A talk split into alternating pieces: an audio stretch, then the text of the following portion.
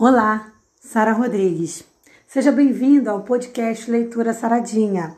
Hoje eu quero conversar com você sobre futuro, ampliando a videoaula que eu já deixei disponível lá no canal do YouTube.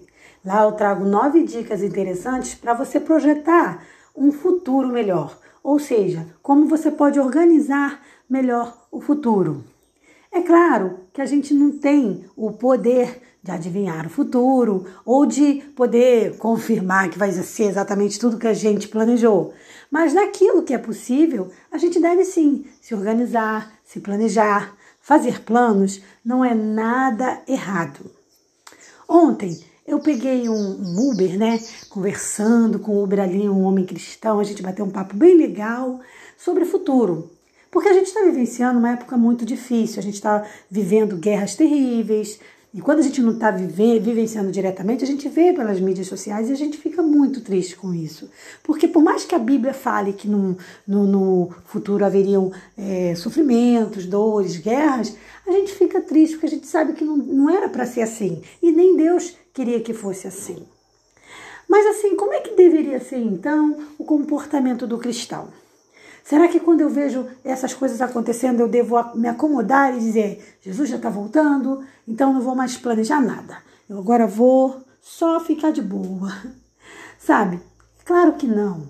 A gente deve sim fazer planejamentos para o futuro, a gente deve é, se organizar.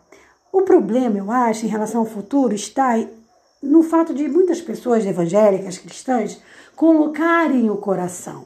Então veja bem, tem muita, eu, eu já ouvi, para mim eu considero um absurdo, tá? Pessoas dizerem assim: ah, Jesus não pode voltar agora não, porque eu ainda não me casei. Ah, Jesus não pode voltar agora não, porque eu ainda não terminei minha graduação.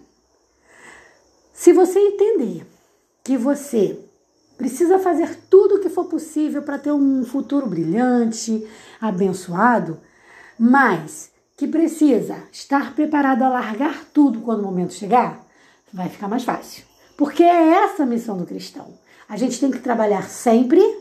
Tem um ditado que diz assim: trabalhe como se Jesus nunca voltasse, mas viva como se ele voltasse hoje.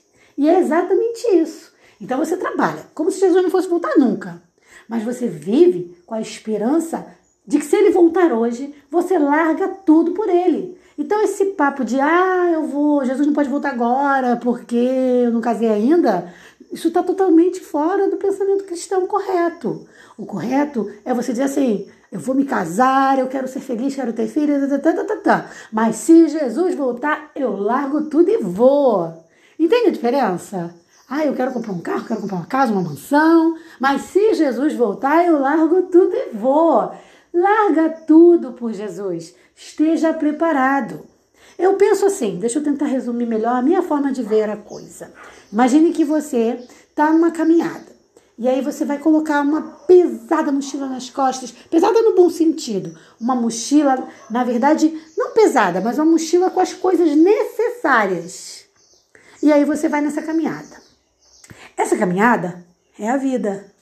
E a mochila é todos os frutos do espírito, é a fé, sabe? Então você tá ali caminhando, mas preparado. Preparado por quê? Porque se Jesus volta, você diz: opa, tô com a mochila, vamos embora, já tô pronto. Agora tem muita gente que larga a mochila. E aí começa a gostar de viver aqui, gostar de viver no mundo. Aí é quando ela diz: Ai, não, Jesus não pode voltar agora, porque eu ainda não acabei de pagar meu carro. Ai, Jesus não pode voltar agora por causa disso, daquilo, daquilo. Aí, aí é o problema. Aí é o problema, amado, minha amada. Seja lá o que for que a gente conquistar, a gente precisa entender que isso é temporário, porque o nosso lugar não é aqui. A nossa, a nossa a, a finalização do nosso caminho não pode ser aqui. Até porque, vamos ser sinceros, tudo que o mundo puder oferecer pra gente não chega aos pés daquilo que Deus oferece pra gente na eternidade, não é verdade? Então não tem carro de luxo, mansão, nada que se compare ao céu. Então o que a gente tem que fazer? Vou trabalhar para ter minhas coisinhas aqui, mas sempre entendendo que se papai do céu voltar, eu tenho que estar o quê?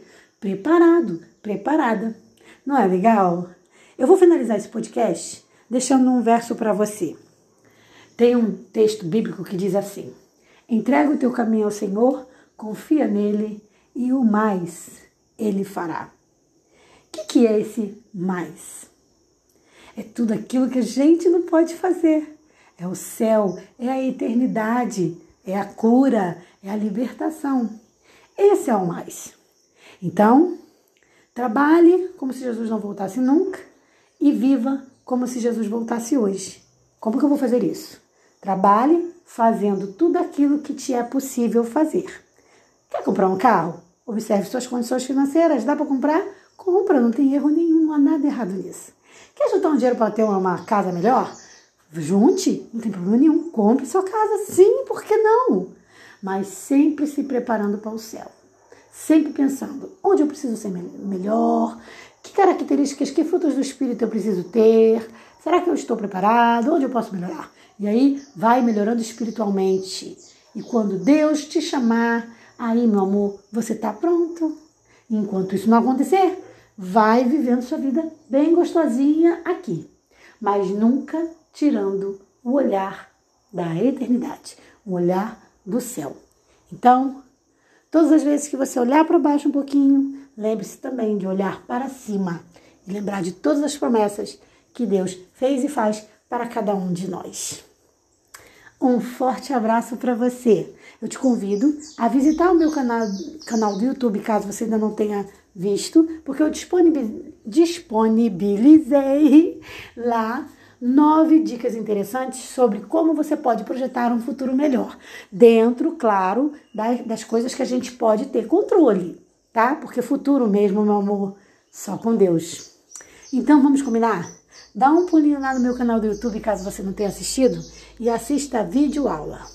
Vai ser muito legal a gente estar junto lá também. E não se esqueça, claro, de se inscrever no nosso canal e deixar o seu like. Porque o like, meu amor, é bom, né? Então tá, espero você lá também. Beijos, paz.